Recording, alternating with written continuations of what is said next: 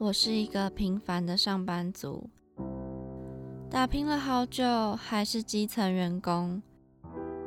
唉，超时加班早已见怪不怪。你这个写乱七八糟，还敢拿出来啊？哎，我赶着回家，这个文案就拜托你喽。女儿啊，妈妈生日快到了，是不是要有所表示啊？社畜人生怎么这么难？谁来帮帮我啊？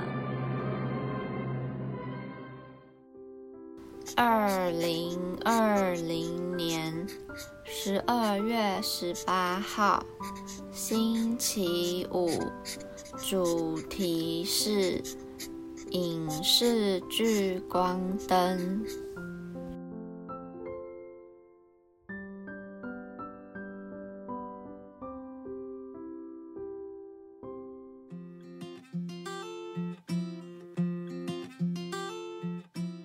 欢迎收听《社畜女子周记》，我是雅 B。对，没错，今天只有我，因为大家上班都很忙，很难凑到三个人都有空的时间，所以今天的影视聚光灯就讲一些比较不一样的东西。其实最近这几集做下来，不知道大家听影视聚光灯有没有发现，我做的剧都是越来越久以前了。虽然我的初衷本来是想要介绍一些好看的剧给大家，就是上班很辛苦，可以看一些好看的剧当休闲活动，结果变成我自己没有时间追剧，上班太忙了。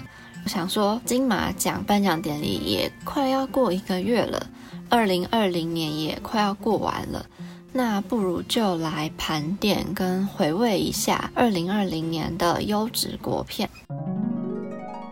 那我觉得，尤其是下半年啦，国片成长的速度很快。我觉得可能一部分是因为疫情的关系，像很多上半年本来要上的电影，很多都延到下半年才上映。然后台湾是比较好一点，像国片会这么热门的原因，可能也是因为台湾的防疫相对其他国家来说已经好很多了。虽然最近冬天又有一点小严重嘛。境外一入好像每天都会增加一些，所以大家还是要做好防疫，记得出去都要戴口罩，回家勤洗手。国外的疫情都还蛮严重的，可能也是因为这样，所以国外的电影比较少一些。会想要介绍国片的一点，也是因为我本人超爱看国片。我人生第一部看的是《海角七号》，那时候我忘记几岁了，好像。国小那时候，我爸妈带着我跟我妹一起去电影院看《海角七号》，我的电影票还有留着，只是不知道收到哪里去。就我有一个习惯，我都会把电影票留作纪念，贴在一个本子上面，就是那种手札之类的，我觉得贴在那个日期上面也比较好整理吧，不会不见，算是一个纪念。会喜欢看国片的一点是觉得。国片很有那种台湾的风味嘛，就是蛮有台湾自己的特色吧。虽然不会像那种可能好莱坞有一些很大的场面，什么爆破、什么大楼被飞机撞，或者一些枪战之类的，但国片会比较多一些是稍微写实一点的事情，比较能贴近生活嘛，可以这样说吧。所以有时候看了会感同身受。看了之后，你会反复的去思考这部片到底在说什么，有什么寓意，是可以细细品味的感觉。可能就不像一些国外的爽片，虽然看完当下可能会很澎湃、很热血，但可能看完哦就是那样。但国片就会给人一种，可能你过一阵子再回去看一次，你会有不同的人生体悟。可能就像我现在再去看一次《海角七号》，跟我当年看《海角七号》的感觉一定不一样。虽然现在应该是太久远，也有点忘记剧情，但是不同时段看不同的阶段，可能你人生突然经历到什么，你再去看这一部，你就突然很有感触。有时候你这时候看，哎，没 feel，可能是你年纪还没有到。那我现在第一部想要讲的是今年年初的国片。年初我有看一部叫做《你的情歌》，是柯佳燕、傅孟博跟谢伯安主演。那我回去看这一部是因为冲着柯佳燕去看，因为那时候《想见你》很红嘛，我又是《想见你》的忠实粉丝，看到柯佳燕有演，想说好，我要去看。然后那时候看完，它算是比较小品的电影，音乐疗愈剧。它里面的主题曲很好听。它剧情是在说一个老师叫于静，他是柯佳燕演的，他遭到了未婚夫的劈腿，然后他为了治疗情伤而流浪到花莲。还有邢志远，他是傅孟博饰演的，他是一位流浪教师，被调到偏远学校，他们就相遇了。因缘际会下，就找来了谢伯安饰演的李东硕。他是一个很会唱歌的小孩，然后他跟他的朋友们就组成了一个乐团，请于静来教他们，开始勇闯一年一度的歌唱选秀大赛。就这部剧称不上多好看，但看完会觉得心暖暖的吧。它的结局也算是开放式结局，也没有说于静到底是选了谁，就大家可以自己去思考。再来的话，就跳到下半年嘞。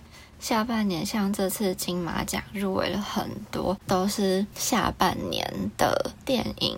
第一部我有看的是《怪胎》，那时候会想看《怪胎》，是看到蛮多朋友去看，然后想说我也去看好了，就有点跟风啦。但是我看电影都会先看过评价，因为真的太多电影可以看，所以我通常都会先找他的评价，再决定要不要去看。不然随便去看，好像会错过了什么更值得看的电影。那怪胎是那时候第一个觉得吸引我的点是，他是全程用 iPhone 拍摄。我想说，哇，那到底是多酷？虽然可能看电影的时候也没什么感觉。但听到这个拍摄方法就觉得很厉害，然后我又很喜欢谢欣颖，林柏宏也还不错，但我个人很喜欢谢欣颖，就是她的气质很吸引我，有一种呃虽然是明星，但感觉也很有自己的生活。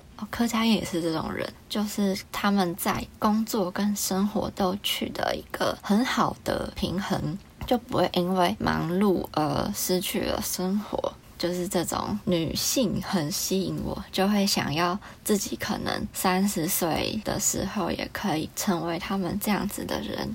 好，回来怪胎，怪胎的话，可能是我一开始看到很多评价，所以我对他的期望很高，但看完之后有点小小失望，就也不是不好看，可能是一开始对他的期望太大了。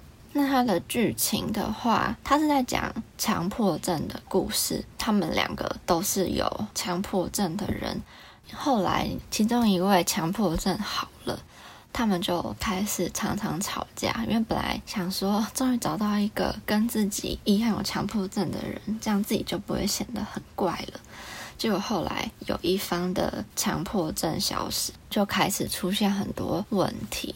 就我觉得这也有点影射到情侣，就它里面其实也有在讲情侣的事情，就不一定是讲强迫症。那后来我觉得比较酷的地方是，它又有一个反转，一开始是男主角的强迫症消失了，然后后来好像又是做梦，其实是女主角的强迫症消失，所以他演了两个版本。那时候我就有看到有人说，好像不适合情侣去看，看完会分手什么的。但我觉得可能情侣去看也还不错。如果看没有分手，那应该就是真爱。反正怪胎哦，我会推荐大家去看，但是没有到非常好看，就是一个很特别的题材。但它的美术设计我非常喜欢，它里面色彩很鲜艳。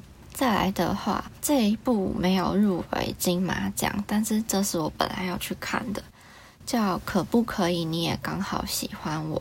这部电影本来好像三月的时候要上映，因为疫情就延到了八月。这个电影是改编作家四一的同名畅销散文，它是由陈瑜、曹佑宁跟林映伟主演的。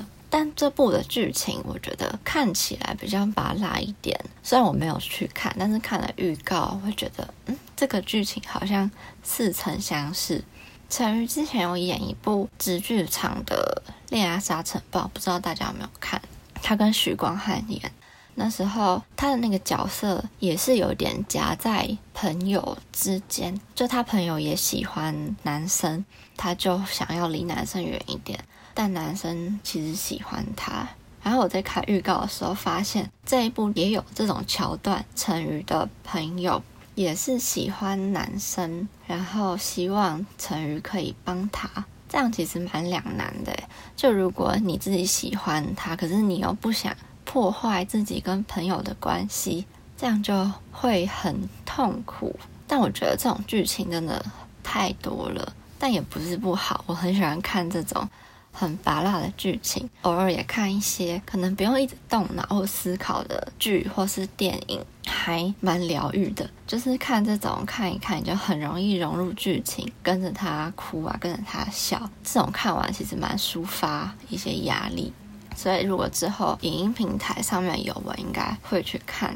然后再来的话是金马奖获得最多项奖项的《消失的情人节》这出电影，我真的很后悔没有去看诶，因为那时候我记得我是看《怪胎》的时候，电影前面的预告有播《消失的情人节》，但我觉得那个预告真的很不吸引人诶，看完就觉得哦就是这样，所以我就没有想去看。然后后来一公布那个入围名单，我想说啊，他竟然入围了十一项，我就去看影片介绍。我是看那些电影教我的是一个 YouTube 频道介绍这部电影，就想说它跟那个预告剪的感觉完全不一样啊。然后我就去问我有去看这部电影的朋友，他就说是预告害了这部电影，所以导致那时候其实票房没有很好。是当他入围这么多得奖之后，才很多人去看。所以我觉得可能预告没有剪出他精彩的地方，因为我觉得会入围这么多，一定就是有他厉害的地方。所以这部如果到时候一些影音平台有，我也会去看。他是在讲男主角跟女主角的时间是交错的，有一个慢一点，有一个快一点，然后他们有交错的时间。我看到那个幕后花絮吧，有看到他们好像在大马路上拍一个时间静止的画面，我觉得很酷诶，就真的是全部的人都不能动，然后只有主角自己在马路上。我觉得那个场面还蛮厉害的，就蛮推荐大家可以去看。这部也是目前这几部得奖的作品，我最想看的一部。再来的话是刻在你心底的名字，这部好像是我身边最多朋友去看的。从那时候金马影展就有人去看了，但因为我自己是对这种题材比较还好一点，就也不是说不喜欢，但是就还好。那这部的话有得了最佳摄影跟最佳原创电影歌曲，最佳电影原创歌曲是卢广仲唱的《刻在我心底的名字》。我觉得这首歌实至名归啦，毕竟这首歌的传唱度很高，也有很多人在翻唱。我觉得最可爱的是，不知道大家有没有看金马奖颁奖典礼？那时候卢广仲人在高雄开演唱会，金马奖要颁奖的时候，就跟卢广仲的演唱会那边连线，我觉得很酷诶，在他演唱会的朋友们就看着他这样子连线，然后真的得奖的时候。他也在现场直接拿到了一座奖杯。那时候我就想说，为什么会有奖杯？那那样不会是提早知道吗？是不是就不公平什么的？然后后来看到新闻是讲说，是金马奖的主办单位有特别准备一个金马讲座去现场，如果他得奖就给他，那如果没有得奖的话，就他们再带回来。这样，我觉得团队也蛮用心的啦。他真的就得奖了。我觉得有参加到那场演唱会，一定是永生难忘。就看到他拿到金马奖的那一刻，他也从此成为第二位最快获得三金的艺人。我之前好像有看到一篇报道，第一个最快得到三金的是八年，然后卢广仲是十年。他之前有得金曲奖，他是得过那个最佳新人奖，还有提亚得了作曲金曲奖的。他后来演《花甲》，又得到金钟奖的男演员跟新人。今年的金马奖就获得了电影原创歌曲，真的蛮厉害的。在《无声》是我有去电影院看的，那时候是觉得他的题材应该会让人可以思考蛮多的。那时候去看的时候，看之前我听《无声》的一个 podcast 叫《感官一条通》。里面导演有上节目去讲到这一部电影，那导演就是之前直剧场《天黑请闭眼》的柯震年导演，所以我觉得他对这种比较黑暗的题材其实是蛮厉害的。那无声他是在说一间启聪学校发生了呃很可怕的事件，就是小朋友觉得是在玩，但是他们都不会讲话。所以其实不知道怎么表达，然后学校的老师也虽然看在眼里，但完全没有想要帮那些小孩的意思。然后后来是刘冠廷演的老师有帮助这些学生。我觉得这部电影有一个很厉害的演员，他是韩国人，他叫金玄彬。他入围了这次金马奖的最佳男配角，虽然他没有得奖，但是我觉得韩国的演员入围金马奖也蛮厉害的。他才十六岁而已，就演的他在里面他是演性侵女主角的人，但他同时也是一个被性侵的人。我觉得他的那个心理状态很厉害。就那时候在那个 podcast 有听到导演有讲到金玄彬他的演技，就是可能在教他要怎么演怎么演之类的。可是到真的开拍的时候，会发现他有一些眼神啊什么的，其实是导演没有教他，但他自己就有散发出那个感觉。所以我觉得他有入围到男配角是蛮实至名归的。这部我蛮推荐大家去看，然后也没有想象中的可怕。本来以为会是什么恐怖片，但它就是一个比较沉重、很值得大家去思考其中议题的电影。这样，再来是《亲爱的房客》，《亲爱的房客》我也蛮想看的。它的剧情是在讲房客跟屋主之间的情感，有带出了同志议题、老人安养还有安乐死这些议题。我觉得是可以探讨蛮多事情的电影。它的男主角莫子仪也在金马奖获得了最佳男主角，陈淑芳获得最佳女配角，最佳原创电影音乐也是《亲爱的房客》获得，是法兰做的。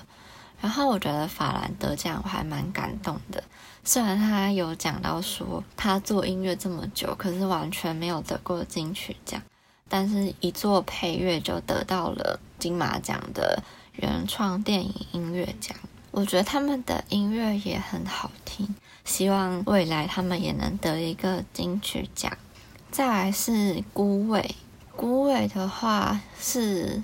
下半年电影最快破亿的一部，它是在说台湾女人的故事，就是呃阿妈，然后女儿还有孙女这些的故事。但我没有看过啦，所以有看过的人可以到 IG 跟我分享你们的心得。我看到那些看过的人，大家每个都是说哭得很惨。这部如果到时候有的话，我应该也会去看一下。最后，最后是同学麦纳斯这一部也得蛮多奖的，纳豆得到最佳男配角、最佳美术设计跟观众票选最佳影片奖。但这一部我听完的评价也不是不好。只是他们会觉得说有点失望，跟不太能感受到这部电影要传达的东西。他们觉得可能是年纪还没有到吧。因为这一部的导演黄信尧，他是之前《大佛普拉斯》的导演。那时候《大佛普拉斯》的回响也蛮大的。我那时候有去看，也看完觉得很好看。它是比较像一个长篇故事。然后我朋友是跟我说，他看完《大佛普拉斯》跟《同学麦纳斯》会觉得，因为《同学麦纳斯》比较像一段一段的故事，四位高中时期就认识的朋友们，然后他们的故事。但是不得不说，演员们的演技真的都很好。只是剧情的话，它比较像小品，比较不像《大佛普拉斯》是一个很完整的电影剧情。嗯，所以他们会觉得说有点小失望，但也不是不好看。好，那就是希望大家能多多支持国片。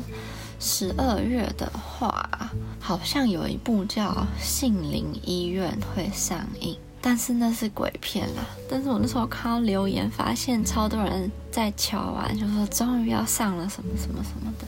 可能到时候大家也可以去看一下，再跟我分享。因为我本人是不看恐怖片跟鬼片的。我之前有看过一部鬼片，后来就决定再也不要看了。好了，那就是大家如果有看过刚刚介绍的这些电影，因为我就有看过下半年我就看过《怪胎》跟《无声》。其实比较重点一点的电影都没有看到，所以如果有看过这些电影的人，可以到我们的 IG Girls Diary 底线一六四四来跟我们分享一下你们看完电影的心得，有哪一些是你觉得哦一定要看的，想要推荐给我的，也都很欢迎在底下留言告诉我。你现在收听的是《社畜女子周记》。在每周晚上七点准时在三号平台 Apple Podcasts、First Story、KKBox 还有 Spotify 播出，让社畜女子每周跟您分享最有趣的生活大小事。那我是亚碧，我们下周同一时间见喽，拜拜。